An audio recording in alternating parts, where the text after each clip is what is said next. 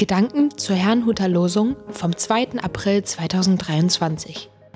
Der Losungstext aus Jeremia 31, Vers 13 lautet: Ich will ihr Trauern in Freude verwandeln. Der Lehrtext dazu steht in Matthäus 5, Vers 4.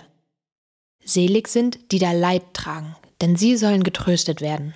Es spricht Angela Mumsen. Von Gott getröstet.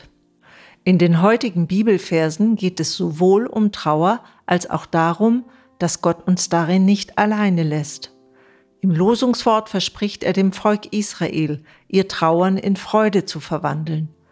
All das Schlimme soll dann vorbei sein, das Weinen ein Ende haben und sie würden feiern, tanzen und fröhlich sein.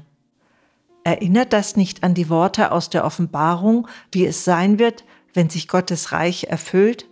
Es wird eine Zeit geben, in der alles Leid vorbei ist, der Tod keine Macht mehr hat und Gott selbst unsere Tränen abwischt.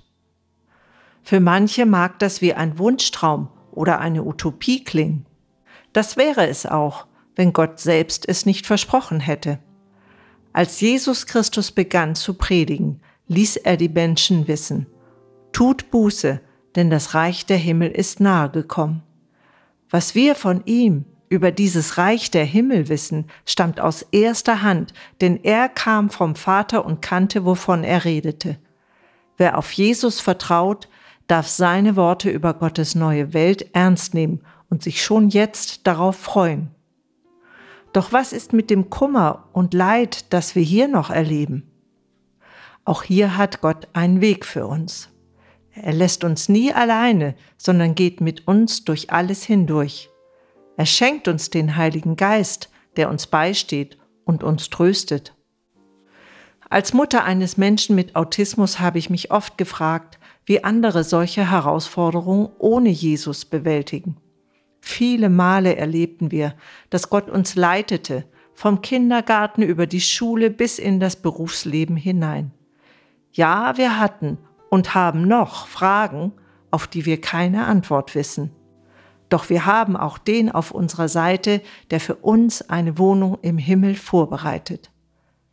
Deshalb noch einmal, wer auf Jesus vertraut, darf seine Worte über Gottes neue Welt ernst nehmen und sich schon jetzt darauf freuen. Diese Freude macht das Leid, das wir hier ertragen müssen, vielleicht nicht kleiner. Sie macht aber deutlich, dass es mehr gibt als das, was hier ist. Ich wünsche Ihnen einen gesegneten Tag und heute habe ich für Sie ein Lied als Gebet.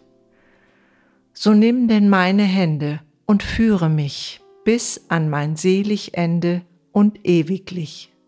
Ich mag allein nicht gehen, nicht einen Schritt, wo du wirst gehen und stehen, da nimm mich mit. In dein Erbarmen hülle mein schwaches Herz und mach es gänzlich stille in Freud und Schmerz. Lass ruhen zu deinen Füßen, dein armes Kind, es will die Augen schließen und glauben blind.